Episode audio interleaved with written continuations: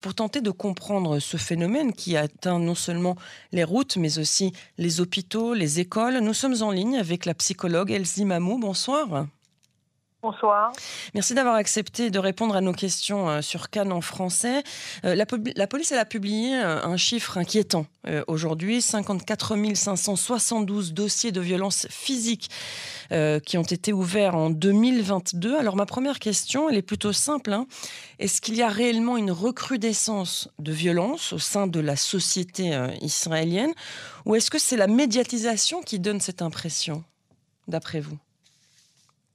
Je crois qu'il y a un peu des deux. D'une certaine façon, je pense qu'il y a en effet une recrudescence. Ces dernières années, ça fait très longtemps que je suis en Israël et je vois en effet une recrudescence, mais peut-être que, en effet, les médias donnent euh, peut-être plus d'importance de nos jours, comprennent plus euh, l'importance de ce problème.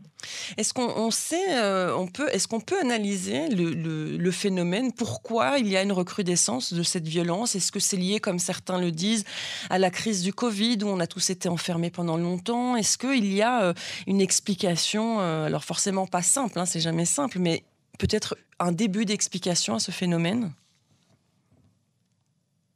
C'est difficile à dire. Je n'aurais pas lié ça uniquement au Covid. Je crois que le Covid a été peut-être un catalyseur, mais malheureusement, la société israélienne n'étant pas une société facile, euh, surtout pas pour les enfants, pour les adolescents, et d'une certaine façon, le fait de vivre dans un climat de violence, dirons-nous, sous-jacente, c'est-à-dire que bien qu'on ne le voit pas automatiquement dans la rue tous les jours, la violence est à nos côtés. Mm. toutes les guerres qui peuvent surgir à tout moment nous font vivre dans, ce climat de violence. Et je crois que ce n'est pas facile du tout pour les générations euh, enfin, les plus jeunes et que involontairement ils sont imprégnés de ça et que ça doit ressortir sur les routes ou ailleurs en fin de compte. Mm. Oui, on parle des routes puisqu'il y a eu euh, des cas euh, graves hein, d'agression sur les routes, mais on parle aussi d'agression de médecins dans les hôpitaux, de professeurs dans les écoles, etc. Et donc c'est d'après vous un phénomène qui est propre à la société israélienne?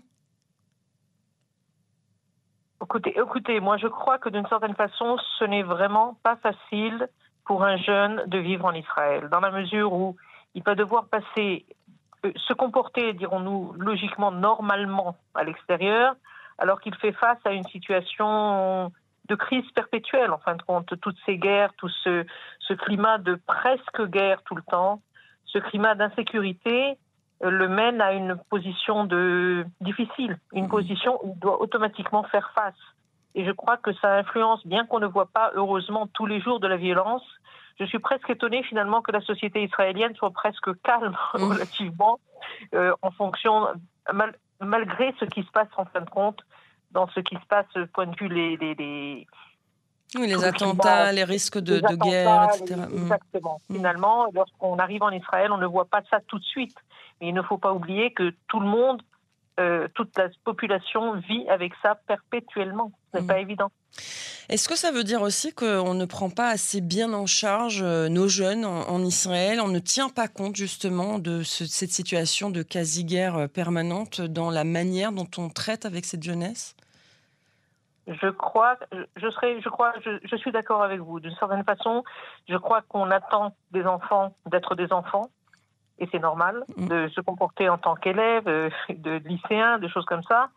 Mais n'oubliez pas qu'un lycéen qui quitte à peine le lycée en terminale, eh ben six mois plus tard, il est fait, face à des attentats, il est sur les, enfin, il est, je dirais presque au front, mm. parce que nous sommes dans un pays finalement en guerre, et ce n'est pas facile. Le passage de l'un à l'autre n'est pas facile du tout. Je crois qu'on devrait essayer, il faudrait réfléchir vraiment avec des cellules de psychologues ou autres, comment mieux former les jeunes à passer d'un stade à l'autre. Ce n'est pas évident. C'est vrai qu'en Israël, on a tendance à passer, euh, comme vous dites, d'un stade à un autre sans transition, et c'est peut-être là euh, euh, que le, bas blesse, évidemment. Alors, que peuvent faire les, autorités? Alors là, on a entendu le chef de la police qui parle d'une plus grande répression, mais finalement, c'est de la prévention qu'il faudrait faire pour tenter d'atténuer ce phénomène de recrudescence de violence. Oui, je suis psychologue, mais je suis aussi victimologue. Mm-hmm. Donc, je me suis enfin, j'ai pensé à ce problème depuis de très, très, très longues années. Et il y avait toujours une phrase, je, pense que nos auditeurs ne comprennent peut-être pas tous l'hébreu, mais il y a un, terme en hébreu qui, dit Razara la shigra, mm. retour à la normale.